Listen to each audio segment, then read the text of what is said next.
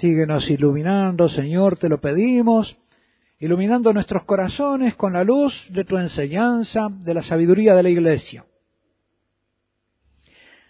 Decíamos que la pareja la da Dios, Dios Padre a sus hijos, y que por lo tanto más que de elegir se trata de pedir, de reconocer y de recibir. Les decía que en medio de estas reflexiones aconsejo como si se tratara de hijos míos, que doy consejos pensando en lo que le diría a un hijo, una hija, y que es lo que le digo de hecho a los cientos que el Señor me da, porque el que deja casa, padre, madre, hermanos, recibe ciento por uno, y a los sacerdotes el Señor nos da ciento por uno. Así que a todos esos hijos le digo estas cosas. El fin del matrimonio no lo determina la herida del pecado original en él o en ella. No consiste ni en tener una casa para tener una mujer, ni en tener un esposo para tener una casa. Si tú amas al Padre y quieres vivir como hijo, vas a ser feliz por este camino. Pero si no, no sé por qué camino llegarás a ser feliz. No hay ningún otro camino que le dé la felicidad verdadera a los que no lo aman. No está Dios para que lo pongas de servidor de tu proyecto de felicidad matrimonial. Eres tú y tu descendencia la que ha de servir a Dios. La pareja la da a Dios. Por eso se le pide a Dios y uno más que elegirla, la encuentra viviendo en Dios. De lo contrario, se elige la que uno se merece por sus pecados y suele ser un castigo, un purgatorio en la tierra. Y esto vale tanto para la mujer como para el varón. La amistad es un don de Dios y la amistad matrimonial no es una excepción. Toda amistad es un don de Dios. El amigo, dice la Escritura, es un regalo de Dios, uno entre mil. Y con más razón, el esposo o la esposa es un regalo de Dios. El amigo en el matrimonio. Es también el Padre el que produce el encuentro, a veces mediante circunstancias inverosímiles. Vivir en Dios nos hace estar atentos a las oportunidades que Él nos brinda. La experiencia parece enseñar que por lo general es al varón a quien el padre le señala a la esposa, poniendo en su corazón el amor hacia ésta en particular. Pero el Espíritu Santo habla bajito, mientras que la lujuria habla a los gritos. Y a veces los gritos de la lujuria no dejan escuchar la voz del Espíritu.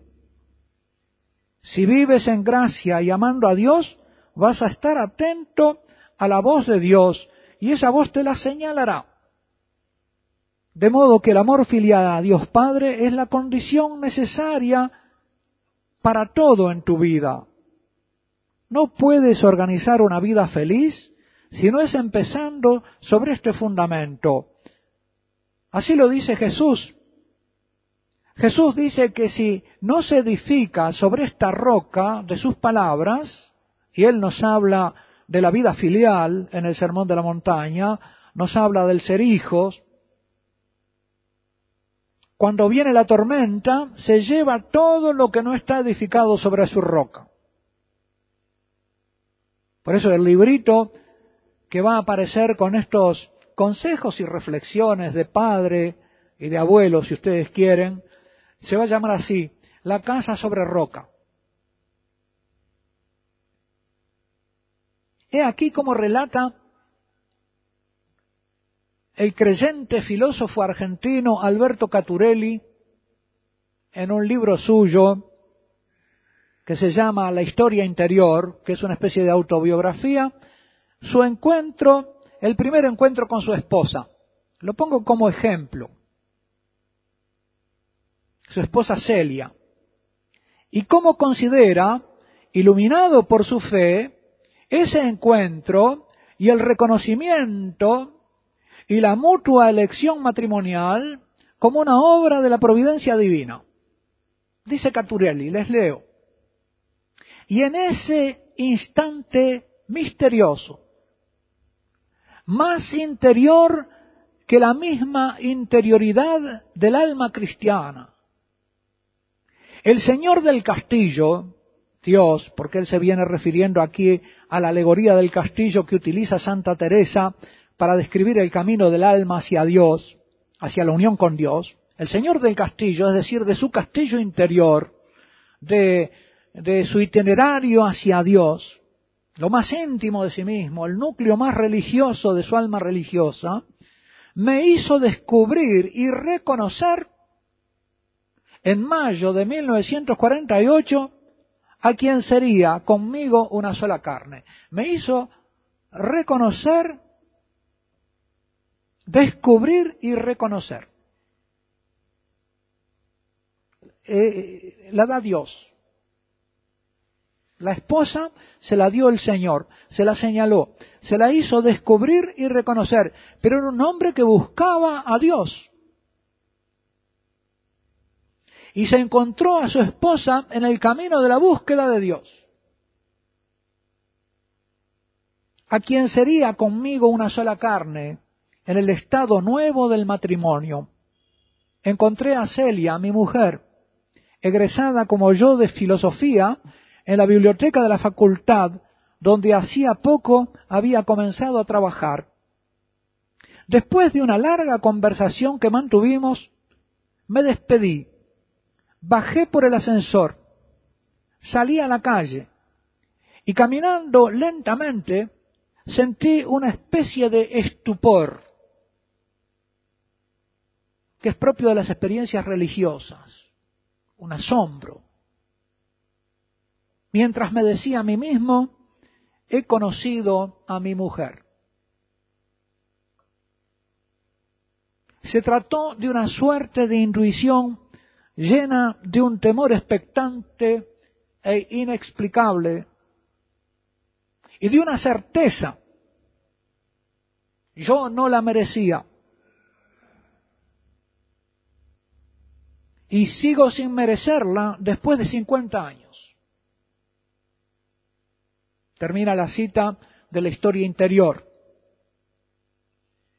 Si es un varón que tiene el corazón lleno de lujuria y los ojos encantidados por la lujuria, no va a elegir bien. Va a elegir según su lujuria. Por eso no se debe vivir en pecado, ni dejarse llevar por las propias pasiones. Hay que vivir buscando a Dios en un camino de santidad. Y en ese camino de santidad encontrás al esposo, encontrás a la esposa. Pero si no, si el hombre sigue un camino de pecado, lejos de Dios, si es un avariento, se va a elegir según su avaricia, se va a elegir según las propias pasiones, va a elegir mal. Va a estar ciego y sordo para la voluntad del Padre, y aunque va a ser una elección de su carne, no un fruto del Espíritu, no un don de Dios. O hablando de ella, si ella aspira a dominar, aunque a Dios le ponga delante el esposo que la haría feliz y la sanaría de sus heridas, lo va a dejar por otro que le llena más el ojo de sus pasiones. En tiempos en que la fe católica y la sabiduría católica regulaba las costumbres, normalmente la elección matrimonial se hacía, eh, un varón tenía cinco o seis años más que la mujer, porque eso aseguraba una cierta igualdad en la madurez psicológica y espiritual. Es decir, se fijaba un hombre mayor en una chica un poco menor que él. Un hombre más grande, un joven más grande en una chica un poco mayor. Actualmente, ¿qué pasa? Se arreglan a la misma edad. Y normalmente son ellas, las, la, en el colegio, en la universidad, son ellas las que captan al varón de su misma edad.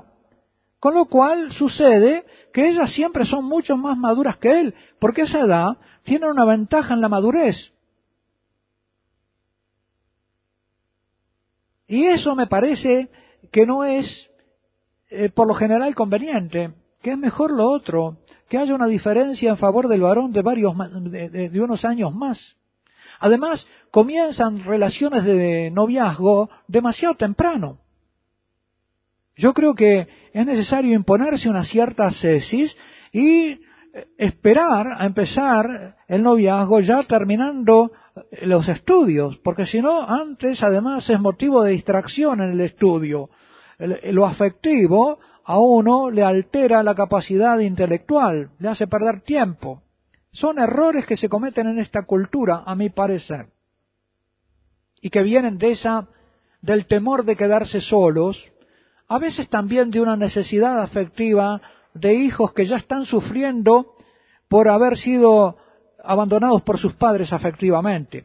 Y entonces el abandonismo afectivo hace que busquen afecto en sus semejantes y una especie de revancha del afecto que no han recibido de sus padres.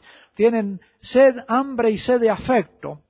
Pero esa hambre y sed, aunque sea muy comprensible, no es buena consejera. Por eso, terminando este, este tema de la elección, ¿verdad? De, de esperar de Dios y de vivir santamente para poder recibir, reconocer con un corazón santo a la que Dios me tiene destinada, a los jóvenes que me están escuchando les digo, pónganse a vivir en gracia. Es decir, pónganse a vivir su condición filial, pónganse a vivir confiando en el Padre Celestial y a recibirse del Padre Celestial como hijos. Pónganse a vivir como cristianos, de acuerdo a su bautismo y van a hacer una buena elección matrimonial, es decir, van a descubrir y a reconocer la que el Señor les tiene destinada en el momento oportuno, en el momento que el Señor también tiene señalado. Hay que vivir sin ansiedad. Cuando uno vive en Dios, vive esperando en cambio, cuando parece que todo depende de uno y que uno es su propio padre y que tiene que ser el forjador de su destino, cuántos apuros, cuántos apresuramientos y cuántos errores. Vivan por el camino del Señor, háganse hijos del Padre y van a encontrar la dicha de la felicidad matrimonial a la que son llamados por Él, la dicha de la amistad matrimonial. El padre es el primer interesado en la felicidad de sus hijos. Otra breve pausa y tomamos el último segmento de este segundo tramo de esta noche.